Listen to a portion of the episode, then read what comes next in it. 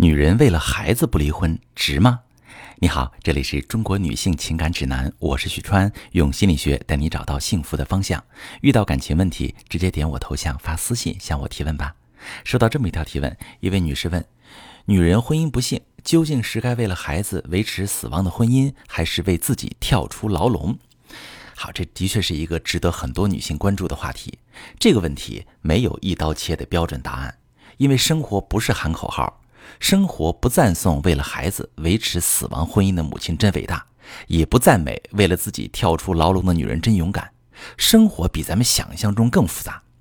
有时候一个细节上的因素就可以指向一个明确的答案，而有时候又需要你综合很多很多方面的因素去权衡。我来举个例子：二零一零年十一月末，江苏常熟发生一起惨案，这婆婆呀把儿媳妇残忍地杀害了。不是婆媳吵架激情犯罪，而是蓄谋犯罪。这个受害者平时就害怕婆婆，能躲着尽量躲着，不跟婆婆发生正面冲突。可是当她决定不再隐忍，向丈夫提出离婚之后，婆婆处心积虑找机会把她杀了。我们来回头看看这位受害者在婚姻当中走过的路，会发现，在很多很多个节点上都有应该离婚的明显信号，比如。她刚和老公结婚时，小两口住在她任职的学校给她提供的一居室宿舍里，婆婆住在儿子之前的单身宿舍。但是婆婆不乐意，非要跟新婚的小两口一起住，并且是直接在小两口卧室的床边支起了钢丝床，而受害者的老公当时却没有阻止。再比如，受害者娘家出首付给小两口买的新房，婆婆不但再次强行挤进来，还让自己另外一个儿子一家子也搬进来。再比如，婆婆经常把她的工作资料当废品卖掉，她一旦跟婆婆争执，婆婆就撒泼打滚，她老公就会打她。这个案件给我们很多思考，我认为其中一个很重要的启示就是。当婚姻生活中出现严重的问题和冲突时，首先应该根据事情本身的性质去判断该不该离婚，而不是单单从为了谁的片面角度去做决策。有的情况真的是就算光着脚也得跑，否则后果不堪设想。那么，什么情况是属于应该考虑要离婚的情况呢？我举两个最典型的场景。第一个场景，家里出现的矛盾很离谱，超出正常认知了。那上面这个例子就属于这一类的情况，他们家的矛盾无论哪一件都严重背离常理，她婆婆和她老公的行为都不是正常人能做出的。寻常的家务事都是公说公有理，婆说婆有理，很多矛盾的出现是因为彼此不理解对方的处境，缺乏换位思考，夫妻最终感情耗没了，也是因为长期无法好好沟通而形成隔阂。而有些矛盾，它从根源上就透露着不寻常的气息，对方对你做的事儿本身就怀有欺负你的动机。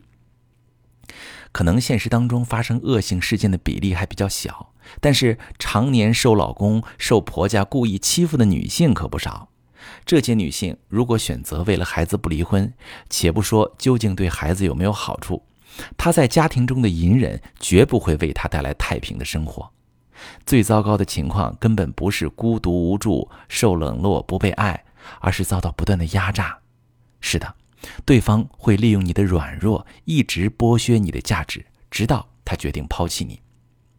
第二点，要看你的婚姻生活是不是已经对你造成严重的精神摧残。有的女性婚前乐观开朗，有自己的工作和朋友。婚后渐渐像变了一个人，陷入焦虑、抑郁，长时间走不出来，开始自我厌恶，不愿再接触外界，注意力也无法集中到工作上，而老公正是导致这种状况的主要因素。如果是这种情况，硬撑着不离婚，既对自己没好处，也对孩子没好处。一个连自己的精神和情绪都无力照顾的母亲，根本没办法给孩子提供健康的成长环境和正确的教育引导。他本身就需要马上得到帮助。当然，除了这两类情况，还有很多评估维度都需要具体问题具体分析。有些看似无法修复的婚姻，实际上也不是没有挽救的途径，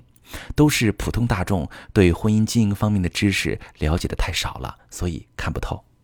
所以我要说，关于是否要离婚的提问，应该是这样：我正面临的处境是什么？我在婚姻当中正经历着什么？